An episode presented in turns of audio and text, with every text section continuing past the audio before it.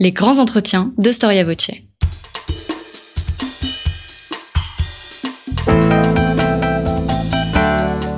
Une émission de la rédaction de Storia Voce.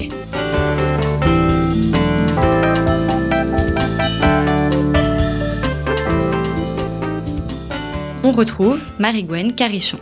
Chers auditeurs, bonjour et bienvenue sur Storia Voce pour une nouvelle émission de nos grands entretiens.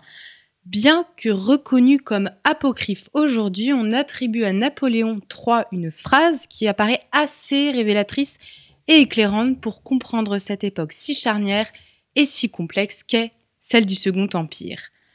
L'impératrice est légitimiste, Morny est orléaniste, le prince Napoléon est républicain et je suis moi-même socialiste. Il n'y a qu'un seul bonapartiste, c'est Persigny et il est fou. Alors qu'on définit communément la monarchie et l'empire comme le gouvernement d'un seul et de son entourage, la sensibilité politique du gouvernement de Napoléon III semble pourtant désaccordée. Entre 1851 et 1870, le Second Empire est un gouvernement, une société, une période tiraillée entre les souvenirs du Premier Empire dans ses gloires comme dans ses défaites et l'aspiration au progrès et au renouveau. Le Second Empire, ce n'est pas seulement l'histoire d'une famille impériale et de son peuple.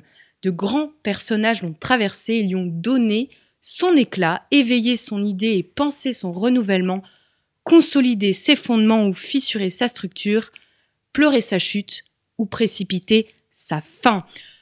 Aujourd'hui, nous recevons l'un des meilleurs historiens du Second Empire au micro de Storia Voce. Éric Anso, bonjour. Bonjour.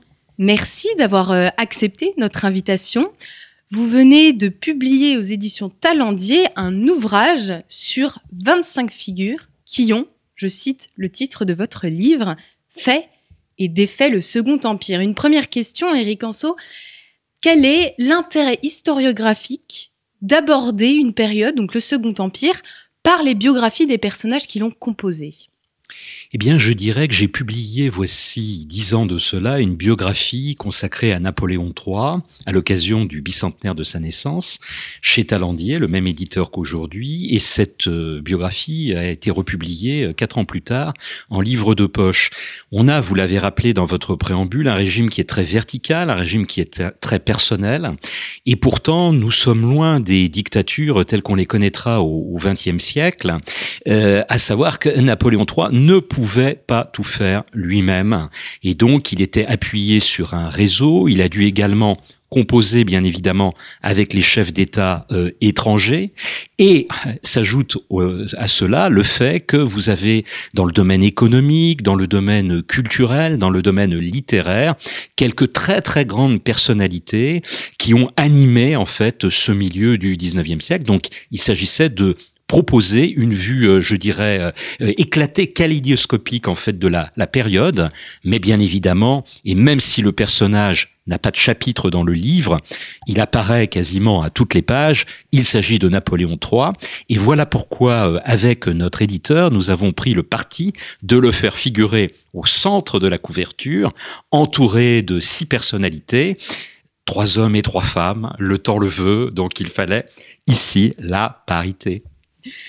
Avant d'aborder donc tous ces personnages, enfin quelques personnages donc que vous, nous amenez à étudier dans votre euh, ouvrage, est-ce que vous pourriez nous donner, nous dire quelques mots euh, sur le Second Empire qui sont nécessaires d'avoir en tête pour mieux pouvoir comprendre notre émission eh bien, le Second Empire est un régime qui a été longtemps très méconnu par l'historiographie. Euh, pourquoi? Parce que c'était un régime qui servait de contrepoint euh, aux différentes républiques qui lui ont succédé. Donc la vision qui en était donnée était une vision très très biaisée, très négative.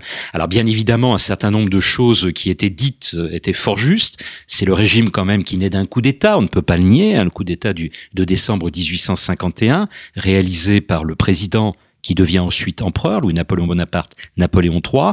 C'est un régime qui se caractérise d'une certaine façon par la fête, par le luxe. Et enfin, c'est un régime qui amènera une catastrophe militaire finale avec l'amputation du territoire national de l'Alsace et de la Moselle. Mais le Second Empire, c'est aussi beaucoup d'autres choses. C'est l'apprentissage du suffrage universel masculin. Et de ce point de vue, c'est la démocratisation des institutions politiques. C'est une période de rayonnement incroyable d'un point de vue économique et social pour la France. Et euh, on peut renverser les choses d'un point de vue international. C'est quand même un empereur qui va euh, participer du principe des nationalités, il en est l'un des fondateurs, et euh, créer d'une certaine façon le royaume d'Italie, mais également la Roumanie, et l'empire allemand. Une période donc assez riche, donc on suppose qu'il y a eu plusieurs confrontations de sensibilité politique et plusieurs hommes politiques donc justement pendant cette période. Et pourtant, vous dites dans votre avant-propos que Napoléon III se considère lui-même comme le seul homme politique. Pourquoi? Alors dans un régime euh, vertical comme le sien et dans un régime bonapartiste, n'oublions pas que bien évidemment euh, le Second Empire s'inspire du premier, mais que la doctrine bonapartiste a été définie euh, dans les écrits de Louis-Napoléon Bonaparte jeune homme pendant son exil, et mais également pendant qu'il était emprisonné au fort de Ham, et qu'il a été euh, ce corps de doctrine euh, bonapartiste euh, est défini également par ses conseillers, je pense ici à, à Persigny.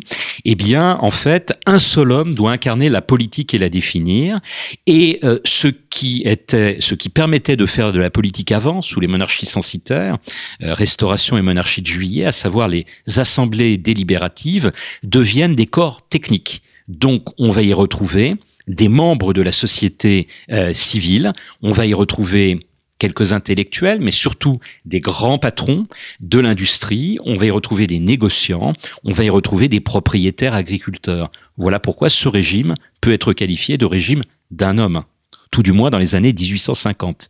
Après, les choses évoluent. Euh, on va commencer par euh, aborder plus précisément l'entourage de Napoléon. Donc je me réfère à la citation que, que j'ai euh, évoquée donc dans mon introduction, qui entoure Napoléon III en termes de famille et qui sont en fait les proches sur lesquels Napoléon III va s'appuyer pour sa politique? Alors Napoléon III, Louis-Napoléon Bonaparte, a perdu assez tôt ses deux parents, euh, Louis le roi de Hollande et euh, euh, la reine Hortense, Hortense de, Beauharnais. Et donc il n'a plus ses, ses, parents au moment où il devient président de la République, puis empereur. En revanche, il a une famille, les Bonaparte étaient très nombreux, ils avaient fait beaucoup d'enfants. Vous savez que la euh, progéniture de Charles et de Laetitia est très très nombreuse et Napoléon avait placé sur les trônes européens ses frères euh, et ses sœurs. Eh bien, euh, ils demeurent nombreux et en particulier Jérôme, l'ancien roi de Westphalie, le plus jeune frère de Napoléon, et ses deux enfants qui sont portraiturés dans le livre, à savoir le prince Napoléon, dit Plomplon.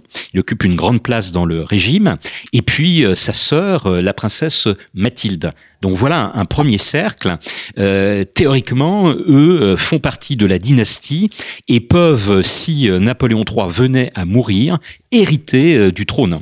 Hein, le prince Napoléon, ce qui va créer par la suite des difficultés avec l'impératrice Eugénie et avec le prince impérial. Et puis vous avez un, deuxième cercle composé des autres membres de la famille, dont certains sont très recommandables. Vous avez dans le lot euh, Louis Lucien qui est un savant, et puis vous avez des princes moins recommandables comme le prince Pierre Bonaparte qui est un impulsif, qui a tué un certain nombre d'opposants et qui fera euh, parler de lui euh, à la fin du Second Empire. Votre ouvrage euh, s'ouvre avec le portrait de la princesse Mathilde que vous venez d'évoquer.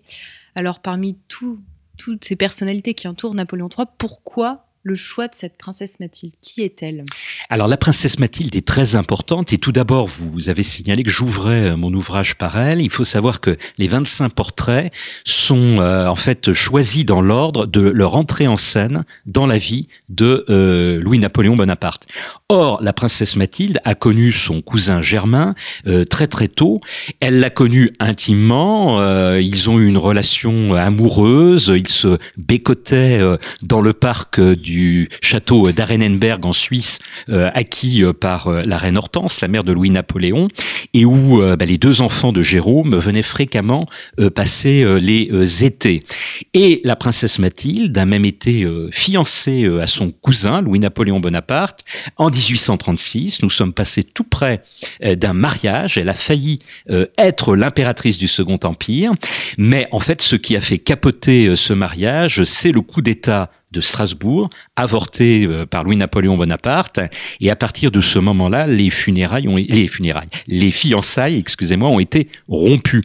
Alors, cela dit, les deux cousins sont restés très très proches et la princesse Mathilde tiendra un salon très important euh, sous le Second Empire. Savez que les femmes à l'époque n'ont pas un accès direct euh, à la politique, mais elles jouent le rôle d'égérie, euh, elles jouent le rôle de transmetteuse et bien souvent des personnalités politiques comme la princesse Mathilde jouent un rôle égal, voire supérieur à celui des hommes.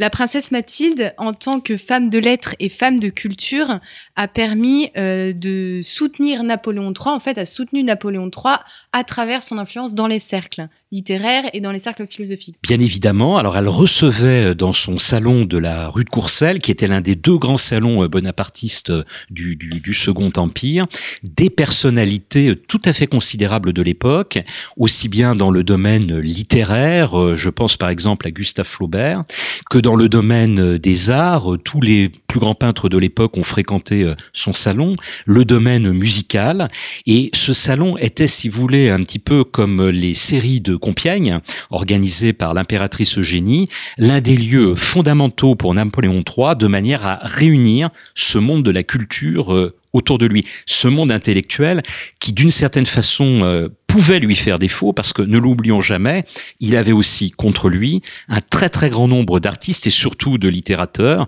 le premier d'entre eux Victor Hugo.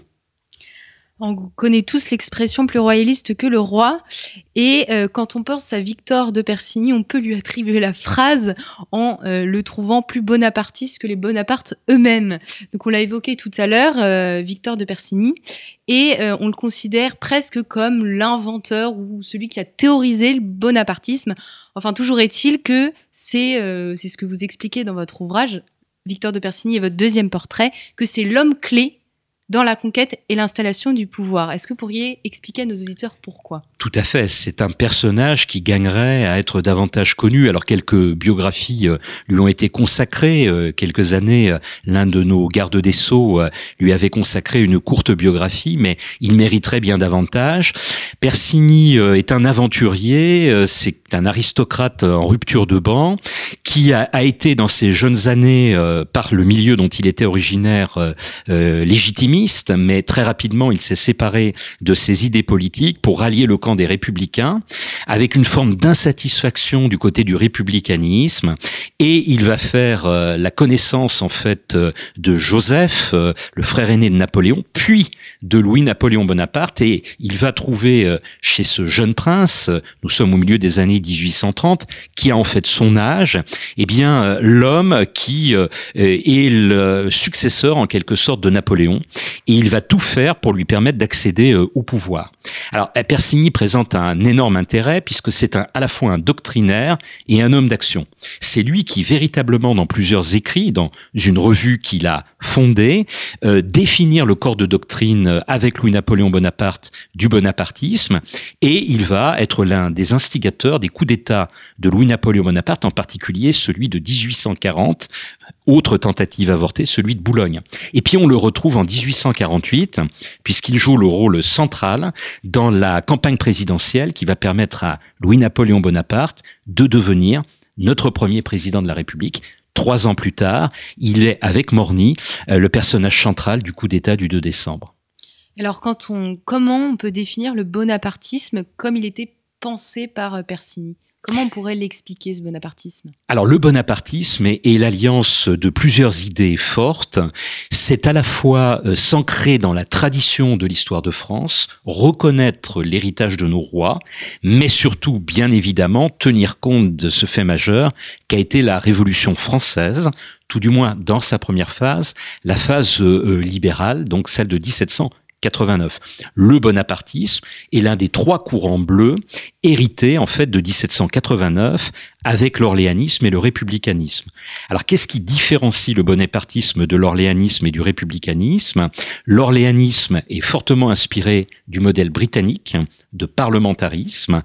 Euh, le bonapartisme, au contraire, euh, c'est une forme verticale de pouvoir où l'exécutif joue le rôle tout à fait central. Le souverain en liaison directe avec le peuple. Les assemblées, sans être des chambres d'enregistrement, sont là pour euh, acter en fait des décisions davantage techniques. Et il y a par le biais du plébiscite, de l'appel au peuple, un lien direct qui s'établit avec euh, le corps euh, électoral. La différence avec le républicanisme se situe précisément à ce niveau, c'est-à-dire que les républicains de l'époque, pour la plupart d'entre eux, sont attachés à une démocratie représentative, là où euh, les bonapartistes sont davantage attachés à une démocratie directe, lien avec le souverain. Alors qu'on parle justement euh, d'idées politiques, euh, il y a deux phases dans le Second Empire. Il y a une phase libérale à la fin. Comment elle se manifeste, cette phase libérale, puis libérale? Alors il y a, je dirais, plutôt trois, trois moments. Vous avez une période indéniablement qui est une période autoritaire, qui court, je dirais, du coup d'État et de la proclamation du Second Empire, le 2 décembre 1852, jusqu'au tournant de 1860.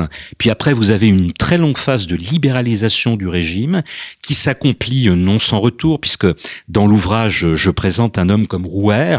Ne jamais oublier que dans cette phase de libéralisation, celui qui est aux manettes et qui euh, a de plus en plus de pouvoir, car Napoléon III est malade, hein, il, a la maladie de la pierre, il prend de l'opium et donc il a un gouvernement par intermittence, et le ministre d'État, Eugène Rouer, qui lui-même est un partisan de l'empire autoritaire. Donc la phase qui court de 1860 à 1869 est une période très complexe certes de libéralisation, mais euh, également de retour en arrière. Et puis vous avez une troisième phase, c'est l'extrême fin du, du, régime, à partir de 1869, qu'il est convenu d'appeler l'Empire libéral, où là vous avez un régime semi-parlementaire qui se met en place, et où d'ailleurs c'est très intéressant, les orléanistes que j'évoquais tout à l'heure, eh bien, euh, vont pour beaucoup d'entre eux s'allier avec les euh, bonapartistes. Certains regardent les choses d'un petit peu loin, comme Thiers qui a son portrait dans l'ouvrage, mais d'autres s'allient plus nettement et se rallient, comme Prévost Paradol, en fait, au régime, euh, au régime impérial.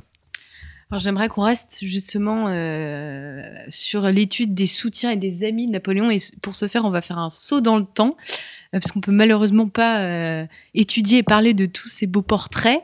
Et euh, je voudrais vous inviter à nous parler de la princesse, euh, enfin de la reine Victoria, pardon, que euh, vous intitulez la souveraine amie de Napoléon III. Donc en fait, ce serait son ami hors de la France et son soutien euh, pendant tout le règne ou seulement pendant une période? Alors je dirais même son ami intime, parce que ce qui est tout à fait fascinant, c'est de savoir que la reine Victoria tenait un journal, ou euh, un journal intime, hein, dans lequel elle se dévoilait, et elle évoque dans des termes extrêmement chaleureux, en fait, euh, Napoléon III. Alors en fait, elle l'a connu euh, assez tard, elle en a entendu parler dans une première phase de son règne, c'est un règne très très long, hein. le règne de la, reine Victoria, hein, qui démarre en 1838 pour s'achever en, en 1901. Elle va le découvrir en 1855 lorsque le souverain français va l'inviter à l'exposition universelle de Paris. Et à partir de ce moment-là, une véritable entente cordiale va se nouer entre les deux pays par le biais de leurs souverains. On parle d'une entente cordiale sous la monarchie de Juillet, la monarchie de Louis-Philippe. Il faut savoir que la reine Victoria est très peu tendre vis-à-vis de Louis-Philippe dans son journal intime, alors qu'elle a constamment des paroles très très fortes et chaleureuses pour Napoléon III. Euh, cette amitié va être caractérisée, je vous donne euh, trois exemples, par la signature en 1860 d'un traité libéralisant les échanges entre les deux pays, qui est une grande première, 23 janvier 1860, et puis par la participation à deux expéditions lointaines et communes des armées françaises et britanniques, l'expédition de Syrie pour venir en aide aux chrétiens d'une part, et l'expédition, la funeste expédition du Mexique un petit peu plus tard dans les années 1860. Alors les relations se tendront un petit peu en certaines circonstances, mais c'est davantage parce que les deux souverains sont liés par leurs opinions publiques que parce que les relations se tendent entre eux. Deux exemples, l'attentat d'Orsini qui a été piloté depuis l'Angleterre et là en 1858 eh bien la France et l'Angleterre sont un petit peu brouillés et puis plus tard la guerre de 1870 mais ici le rôle de Bismarck qui jette de l'huile sur le feu entre la France et l'Angleterre est euh, évidemment éminemment néfaste. Oui, donc Napoléon III a des amis intimes même à l'étranger. C'est pas du tout un homme isolé. Non, non. Euh, euh, et j'aimerais qu'on revienne en France. Est-ce que vous pourriez faire un point sur les principaux adversaires politiques de Napoléon III sur la période. Combien, combien on peut en dénombrer et euh, quels sont-ils et à quel mouvement euh, se rattachent-ils, mouvement politique? Alors c'est très difficile à chiffrer euh, dans les sphères, on va dire élitaires, le nombre d'ennemis parce que vous avez en fait, pour ceux qui s'intéressent à la vie politique de tout temps, c'est bien connu, un entre-deux qui est majoritaire et des gens qui ont certes des convictions, mais qui par intérêt ou on va habiller ça d'une autre forme, par intérêt de la France, sont tout prêts à se rallier à un régime, à un chef de l'État, qu'il soit empereur, roi ou président de la République. Et c'est cet entre-deux, en fait, qui est à tout, tout moment de l'histoire, me semble-t-il, en tout cas dans l'époque contemporaine majoritaire. Ce qu'on peut dire, c'est que à l'époque, il n'y a pas de sondage d'opinion, mais en revanche, il y a des consultations électorales très très nombreuses, euh, qu'il s'agisse des élections législatives ou des plébiscites, qui est une marque de fabrique des régimes impériaux, et on voit que le soutien euh, à l'empereur Napoléon III est massif, y compris lorsque on abandonne la candidature officielle et l'instrumentalisation des élections comme en mai 1870. On a un plébiscite à ce moment-là, et les constitutionnalistes vous diraient que ce plébiscite a tout d'un référendum, donc il est assez libre, euh, et on voit que le soutien est massif au régime. Alors, il n'en demeure pas moins qu'il y a des opposants qui appartiennent, pour faire simple, à trois grandes familles politiques, trois rameaux, à savoir les légitimistes d'une part, les partisans de la branche aînée euh, des euh, Bourbons, le prétendant à ce moment-là est le comte de Chambord, Henri V qui est en exil, bien évidemment. Le deuxième rameau, c'est le rameau orléaniste, euh, dont le chef de famille est à l'époque le jeune comte de Paris, donc les héritiers en fait de Louis-Philippe. Et le troisième rameau oppositionnel, c'est la grande famille républicaine, elle-même extrêmement divisée entre républicains modérés, républicains avancés, euh, rouges, socialistes. Donc là, vous avez trois euh, éléments qui s'opposent à Napoléon III, dont certains se rallieront euh, à l'Empire libéral, mais dont d'autres seront des opposants absolument irréconciliables, comme on les appelait à l'époque, irréductibles. Je pense à l'aile gauche du Parti républicain. Et on peut penser tout naturellement à Léon Gambetta. Et Napoléon III avait dit euh, donc de ce personnage, ce Gambetta a vraiment beaucoup de talent N'y aurait-il pas un moyen de le calmer? Il était connu pour euh, sa verve et euh, son enthousiasme pour défendre ses intérêts politiques. Gambetta qui en 1848 s'exclame avec la foule Viva Cavaignac « Abba Bonaparte, il déteste le bonapartisme et Napoléon III. Et il aura même un, oui, un vrai poids justement dans cette vie politique pour discréditer Napoléon III. Qu'est-ce que vous pouvez nous dire de ce Gambetta euh, sur euh, sa méthode d'action politique justement pour discréditer le pouvoir? Alors, vous évoquez 1848. En 1848, Gambetta est encore très jeune. C'est un, c'est un enfant. Euh, il appartient à la génération qui est née sous la monarchie de Juillet, qui n'a pas connu, bien sûr, la Révolution, le Consulat et l'Empire. Et il est d'une famille italienne, républicaine, et donc il subit en quelque sorte l'influence de, de, de ses parents. J'entends par là que, attention, je ne dis pas qu'il n'est pas un républicain sincère, mais il le prouvera par la suite. C'est un républicain intelligent, un républicain modéré, et euh, quand il sera aux affaires, on qualifiera la tendance dont il sera le chef de républicanisme opportuniste. Et de fait, euh, dans les années 1860, on l'a vu derrière Émile Olivier. Émile Olivier, qui est un républicain en cours de ralliement, il est l'un de ceux qu'on appelle les jeunes oliviers, les jeunes rameaux de l'olivier, euh, pour filer la métaphore. Et peut-être j'emploie le conditionnel, se serait-il rallié à Napoléon III s'il n'y avait eu l'affaire de la souscription Baudin, où, euh, avocat des accusés, il allait prononcer cette très très grande plaidoirie qui va avoir un retentissement à travers toute l'Europe, où il compare Napoléon III et ceux qui l'entourent à Catilina et à la tourbe qui l'entourait. Il se considère comme le moderne euh, Cicéron, et cette popularité va l'amener à durcir considérablement son discours. Euh, il va euh, être candidat aux élections législatives de 1869 et très intéressant, il est à la fois élu de Marseille où il adopte une ligne républicaine modérée et du quartier de Belleville à Paris où là il est sur une ligne radicale très très dure, avec une forme de mandat impératif euh, vis-à-vis des ouvriers de Belleville. Mais euh, Léon Gambetta, et en cela il est un républicain atypique de l'époque, et pour une forme de verticalité du pouvoir, un exécutif fort, et on le sait par la correspondance euh, qu'il a entretenue avec divers amis, dont Jules Ferry, qui a été publié, ça l'oppose à Jules Ferry de ce point de vue, il est partisan du référendum. Alors, l'Empire entrave cette marche vers cette république référendaire qu'il souhaiterait, et il prononcera en janvier 1870, au moment de l'Empire libéral, cette phrase restée célèbre devant Émile Olivier, qui appelle Gambetta à se rallier à l'Empire libéral. Non, il n'en est pas question. Vous n'êtes qu'un pont entre la République du passé et la République de l'avenir. Il prophétise une nouvelle République et il s'y voit bien évidemment jouer un très très grand rôle.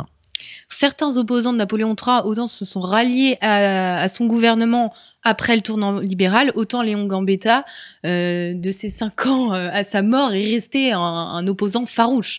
Il n'a jamais rien euh, pardonné à, Napoléon III. Exactement, tout à fait. C'est un opposant farouche. Alors après, il conclura au début de la Troisième République des alliances conjoncturelles, en particulier pour, pour faire passer les lois constitutionnelles et installer la République, avec les orléanistes et même avec certains bonapartistes.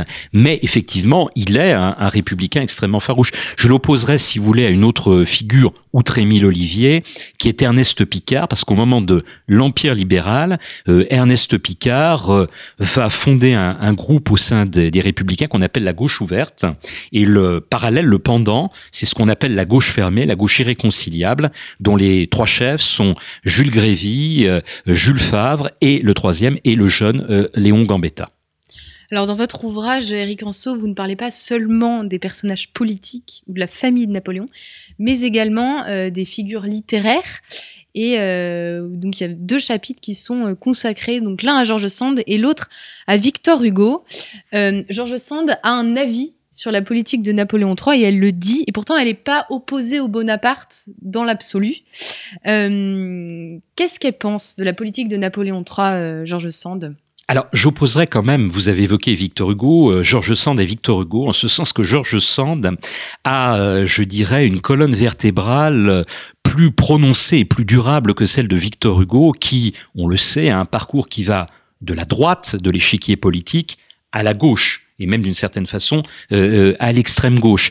Et c'est intéressant parce que le point de rupture, le basculement, s'opère au moment de la présidence de Louis-Napoléon Bonaparte. On y reviendra peut-être. Georges Sand est indéniablement, tout au fil de sa vie, une femme de gauche qui se dit socialiste, qui a pu être séduit par le jeune prince quand il était dans l'opposition et qu'il écrivait euh, de l'extinction du paupérisme pendant qu'il était enfermé euh, à Ham. Elle lui enverra une lettre pour lui dire Noble prince, vos paroles sont magnifiques, vous avez compris le peuple. Et d'ailleurs, Louis-Napoléon Bonaparte se servira de cette lettre au moment de la campagne présidentielle de 1848 pour montrer qu'il a des soutiens à gauche ce qui ne déplaiera fortement, bien sûr, à, Georges Sand.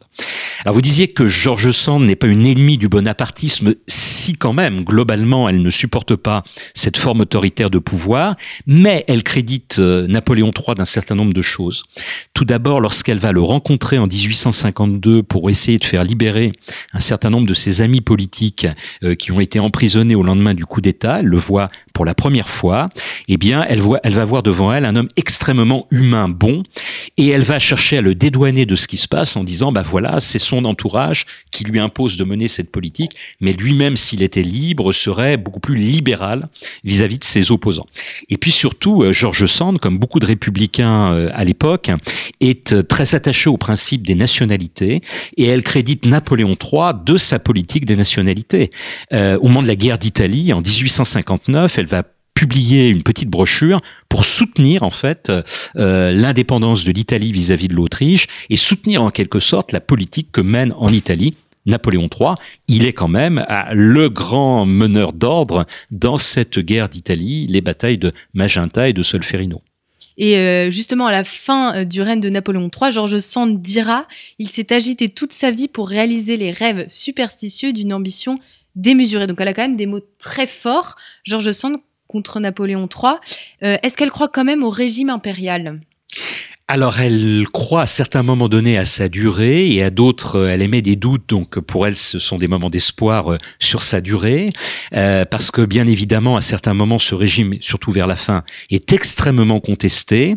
Et au moment de la guerre de 1870, elle voit assez tôt, parce qu'elle est très ancrée dans une réalité de la France périphérique, pour reprendre un terme d'aujourd'hui. Dès qu'elle retourne dans le Berry, eh bien, elle voit que les paysans qui jusque-là soutenaient Napoléon III, dès les premières défaites en août, se mettent à contester son pouvoir, la versatilité des Français.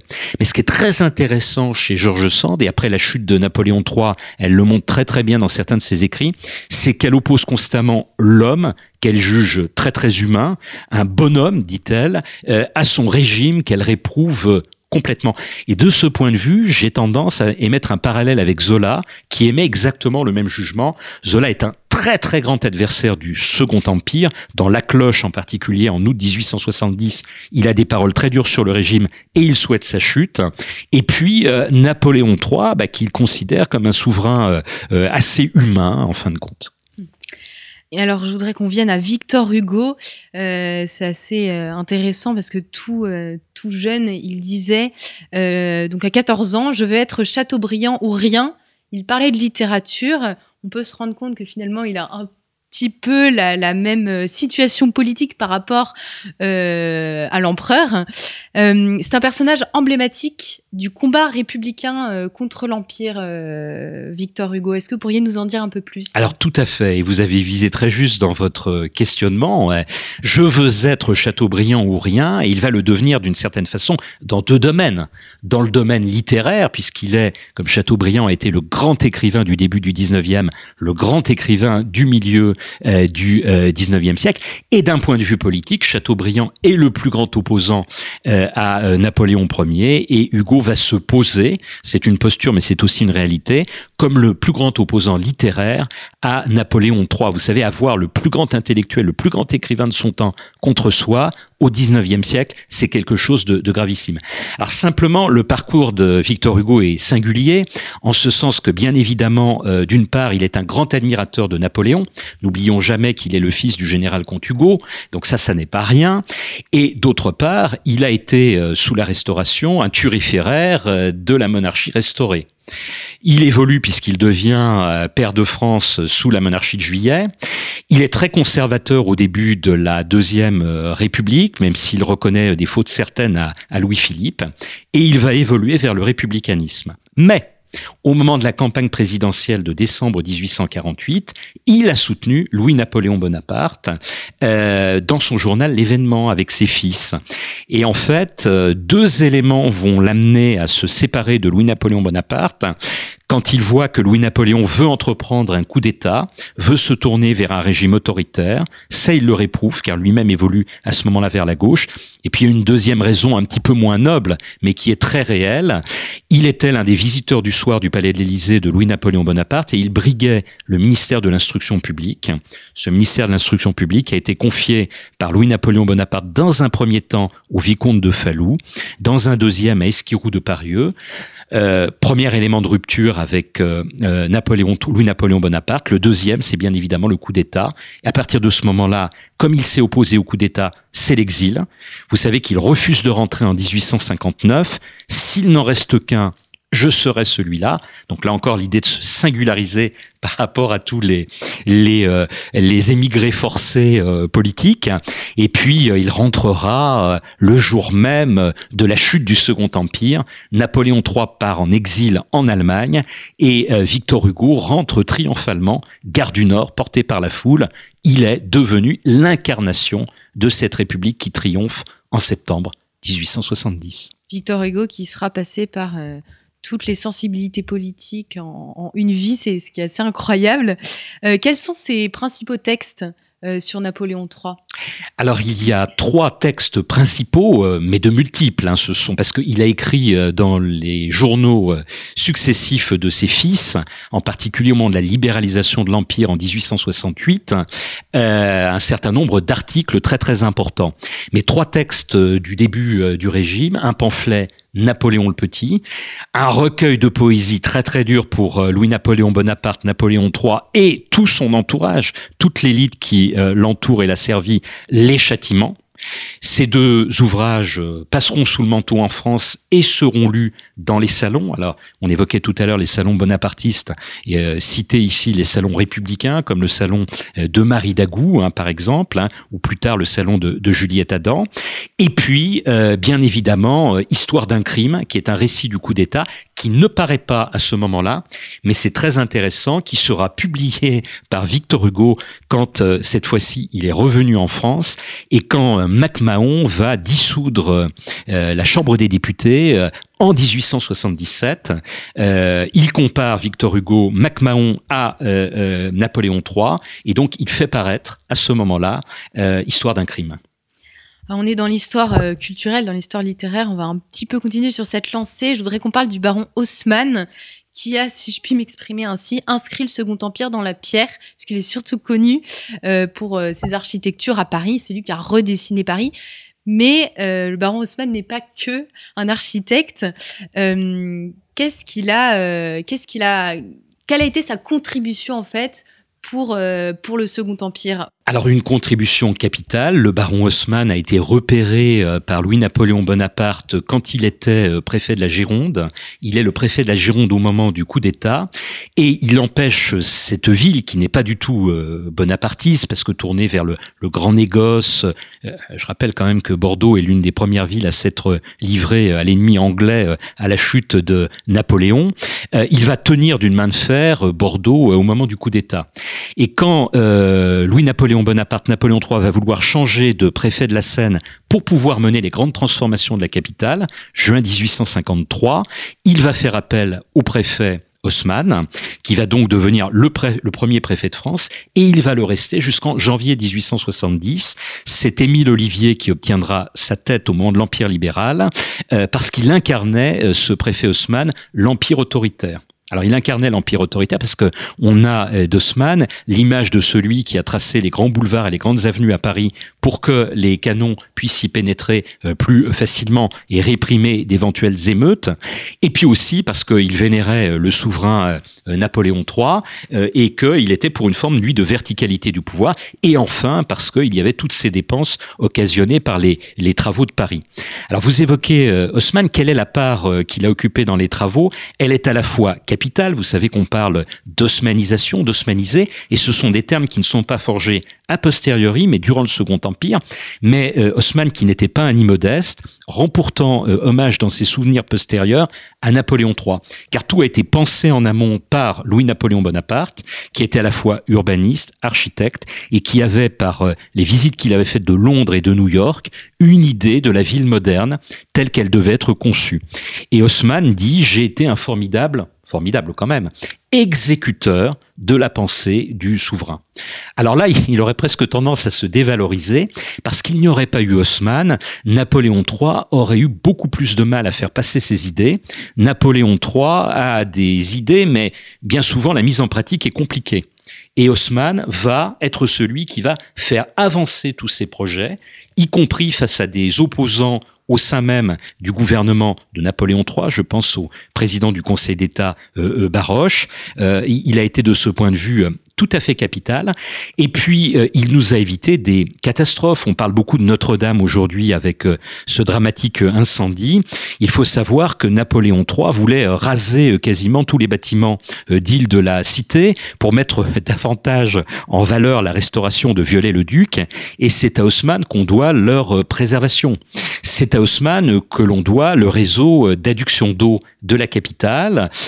c'est à Haussmann que l'on doit également un certain nombre d'espaces verts de la capitale donc euh, il a joué, si vous voulez, un grand rôle pour réaliser ce que Napoléon III avait dans la tête, mais aussi pour amender ce qu'il avait dans la tête. Vous venez de parler euh, justement du projet de Napoléon III de raser Notre-Dame. Non, non, de raser euh, les bâtiments qui entouraient Notre-Dame. de, raser les, bâtiments, en fait le, Paris médiéval. les travaux d'Haussmann ont été assez difficilement acceptés par le peuple parisien et je me souviens d'une citation de Victor Hugo que j'ai je n'aurais pas en, entier, mais qui, qui, pleurait justement sur ce Paris rasé en disant que le, le, cœur d'une ville changeait beaucoup trop vite, qu'il n'arrivait pas à justement se faire à ce nouveau Paris euh, euh, duquel aujourd'hui on est très très habitué. Est-ce que c'était le cas aussi pour les travaux de Viollet-le-Duc?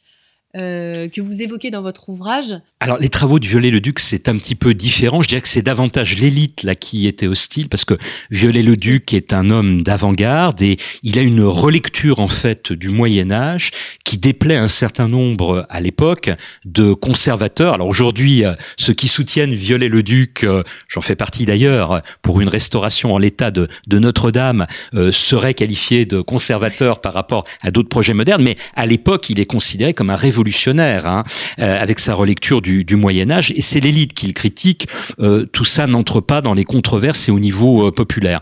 Par contre, vous avez parfaitement raison, Haussmann est très décrié par une partie de la population, ne serait-ce que parce que il va faire raser un certain nombre de quartiers du Paris populaire au centre-ville pour y construire ces magnifiques immeubles haussmanniens, une ville qui va s'embourgeoiser et euh, un Paris populaire qui va se retrouver rejeté à la périphérie. C'est ce qu'a très très bien montré euh, euh, Jeanne Gaillard dans sa thèse de doctorat du milieu des années 70, Paris la ville. le peuple se retrouve dans des quartiers comme Belleville et c'est ce peuple qui redescend vers le centre-ville au moment de la commune pour réinvestir la ville. Et on a des opposants ici très très nets à la politique du baron Haussmann. C'est très clair. Alors, on a, on a parlé euh, diplomatie, politique, littérature, euh, architecture, mais on n'a pas parlé religion. Et il y a un personnage euh, qui est très intéressant que vous développez dans votre ouvrage, Pie. Alors, Pie c'est le pape qui règne, qui règne pendant celui de Napoléon III, donc entre juin 1846 et février 1878. Euh, c'est une relation compliquée avec Napoléon III, euh, le pape Pie IX. Euh, au début, vous expliquez que c'est l'alliance du trône et de l'autel, donc l'alliance de l'Église et de la France, mais ça va se compliquer par la suite. Pourquoi? Alors on peut même remonter un petit peu avant, puisque quand il était président de la République, euh, pour devenir président de la République, et comme d'ailleurs son grand adversaire, le général Cavaignac, Louis-Napoléon Bonaparte s'était engagé à restaurer le pape sur son trône. Il faut savoir qu'à l'époque, le pape est un souverain spirituel, mais aussi un souverain temporel. Un tiers de l'Italie euh, fait partie des États pontificaux, et le pape a été renversé par les républicains romains, et son principal ministre, qui était un Français, Pellegrino Rossi, a même été assassiné. Euh, Louis-Napoléon Bonaparte, devenu président et avec euh, l'accord et le soutien de la majorité monarchiste de l'Assemblée législative sous la Deuxième République, va envoyer un corps expéditionnaire et va rétablir le pape sur le trône. Mais en lui disant donnant donnant, je vous rétablis sur le trône de Saint-Pierre, vous devez libéraliser la politique dans vos États.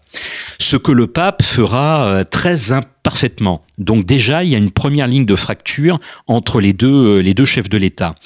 Dans les années 1850 et euh, après le coup d'État, un rapprochement certain s'opère entre les deux souverains. C'est ce que vous avez appelé l'alliance euh, du trône et de l'autel, une formule de, de l'époque, effectivement.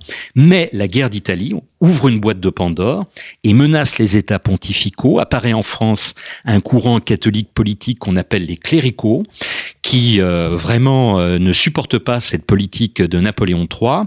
Et Pie va prendre des prises de parole publiques extrêmement dures à l'égard de Napoléon III. Une grande tension dans les années 1860 qui va même amener le pape à refuser l'investiture canonique à un certain nombre d'évêques qu'a choisi, euh, en vertu du concordat, bien évidemment, euh, euh, Napoléon III. Une tension qui se caractérise également par le fait que l'archevêque de Paris, monseigneur d'Arbois, est tiraillé entre sa fidélité au pape et son soutien à Napoléon III. Il est titulaire de la grande aumônerie d'Empire. Et donc, si vous voulez, la tension est très très forte. Par contre, à la fin du Second Empire, ça on le connaît peu, un rapprochement certain s'opère entre Napoléon III et le pape. Napoléon III renvoie un nouveau corps expéditionnaire pour lutter contre les Garibaldiens, qui va protéger la papauté. Et cela ira jusqu'à la guerre de 70 contre l'Allemagne, où là, euh, on a besoin d'hommes. Napoléon III retire ses troupes. Le pape soutient euh, Napoléon III dans cette guerre, mais vous le savez, euh, bien évidemment, le fait qu'il n'y ait plus ce corps expéditionnaire à Rome fait que les Garibaldiens, sitôt la chute de l'Empire survenue, en profitent pour, par la porte Pia, entrer dans Rome et prendre le contrôle de Rome et en faire la capitale de l'Italie. Alors, ce qui, est, ce qui est très particulier, en fait, euh, dans la relation entre euh, Pie IX et Napoléon III, c'est que les Français qui se disent catholiques sont à la fois soumis à la politique de Napoléon III et à la fois doivent écouter le pape en tant que chef de l'Église. Et, euh, ça, et en fait, toutes ces relations vont avoir un impact énorme au sein du milieu catholique. Et donc, on va voir des catholiques vont soutenir, par exemple, Napoléon III pendant son coup d'État et d'autres, à la suite de Louis, Louis Veuillot, par exemple, qui vont s'opposer. Et alors, comment, quelle est l'ambiance entre les catholiques, euh, justement, sous le Second Empire Comment ils se définissent? Alors, effectivement, mais attention, euh, au moment du coup d'État, euh, ce sont plutôt les catholiques libéraux, je pense à Oui, Montalembert, sûr, qui s'opposent là à, véritablement à ce coup d'État en tant que libéraux. En revanche, Louis Veuillot, qui est davantage ultramontain et autoritaire, va soutenir bien évidemment, comme le pape lui-même, ce, ce, ce coup d'État. Je crois qu'une immense majorité des catholiques français, il y a des études nombreuses qui l'ont montré, dans les années 1850 sont derrière Napoléon III, surtout que Napoléon III augmente très fortement le budget des cultes, c'est ce qu'a montré euh, Jean-Michel Legnaud entre autres, hein, qui est le meilleur connaisseur euh, euh, de- du, du budget des cultes. Euh, et puis Napoléon III va prendre des initiatives extraordinaires, euh, construction d'un certain nombre d'édifices religieux. Je pense à Notre-Dame de la Garde, je pense à la cathédrale majeure de, de Marseille, je pense plus tard à son grand voyage en Bretagne, à l'érection de l'évêché de Rennes en archevêché de Rennes, ou bien encore euh, euh, le pèlerinage de Sainte-Anne d'Auray. Donc, si vous voulez, les années 50 sont véritablement, je reprends l'expression, une période d'alliance du trône et de l'autel où l'immense majorité des catholiques est derrière Napoléon III. Par contre, c'est vrai, dans les années 1860, les choses sont beaucoup plus, euh, beaucoup plus compliquées. Je serais tenté de dire, euh, les catholiques, même ceux qui étaient opposants, viendront pour beaucoup d'entre eux à regretter euh, Napoléon III après septembre 1870. On sait ce qu'on perd, mais on ne sait pas ce qu'on gagne. Exactement, je ne vous le fais pas dire. Euh, votre dernier chapitre, donc le chapitre 25, vous le consacrez bien évidemment au prince euh, impérial qui est en fait le seul Bonaparte qui avait vraiment été euh, élevé pour régner et finalement euh, qui va être adoré, comme vous le dites, mais foudroyé. Alors, quelle va être la, la vie en fait du prince impérial, seul fils, si je me trompe pas, euh, de Napoléon III et d'Eugénie Ah oui, seul fils des deux, seul fils Voilà. légitime, Oui. mais Napoléon III a eu Oui, également des enfants euh, illégitimes euh, avant de monter sur le trône, et qui sait, peut-être en découvrira-t-on, je ne crois pas en fait, euh, euh, après qu'il ait été empereur.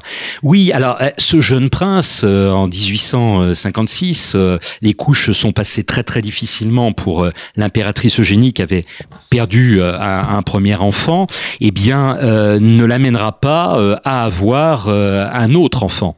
Et donc, il est le fils unique qui va être couvé, élevé, comme vous l'avez très très bien dit, dans l'idée un jour de monter sur le trône, à tel point qu'en 1868, euh, par un testament secret, Napoléon III, qui est très malade à l'époque et vieillit prématurément, envisage d'abdiquer en 1874, lorsque son fils aura 18 ans, en sa faveur.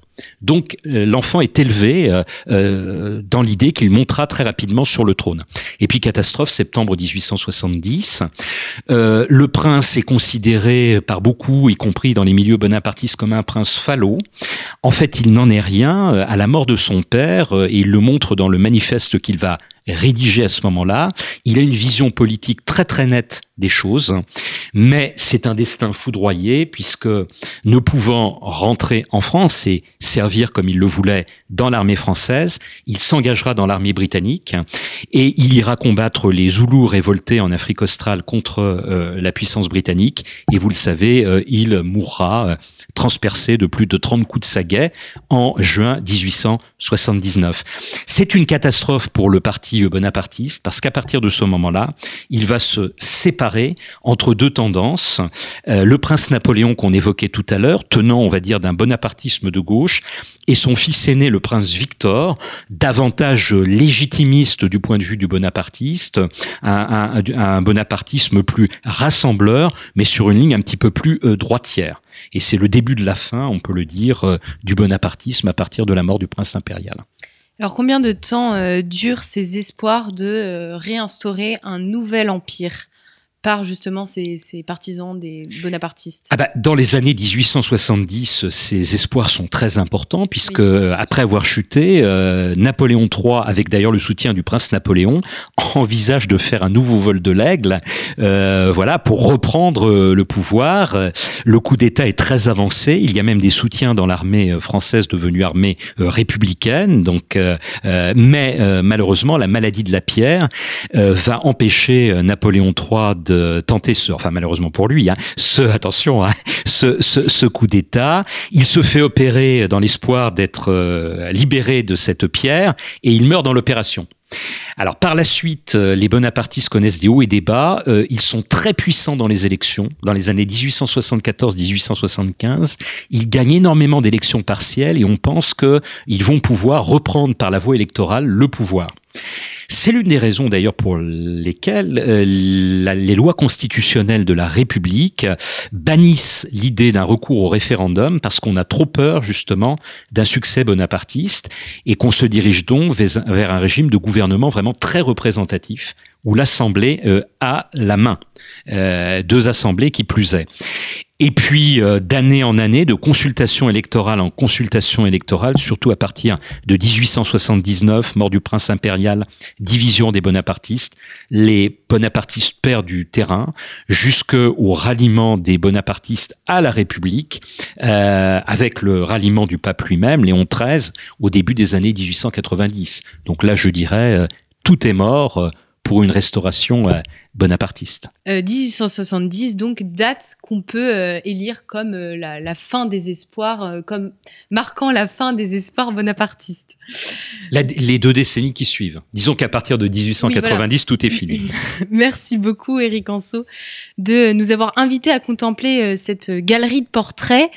Le Second Empire est euh, définitivement une période complexe, charnière, que l'on ne peut pas comprendre sans comprendre euh, les grands personnages euh, qui l'ont traversé. Grands personnages que je vous invite, chers auditeurs, à découvrir ou redécouvrir en vous procurant donc le livre d'Éric Anso aux éditions Talendier. Je vous rappelle le titre, ils ont fait et défait le Second Empire.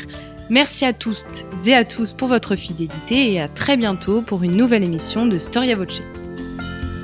Música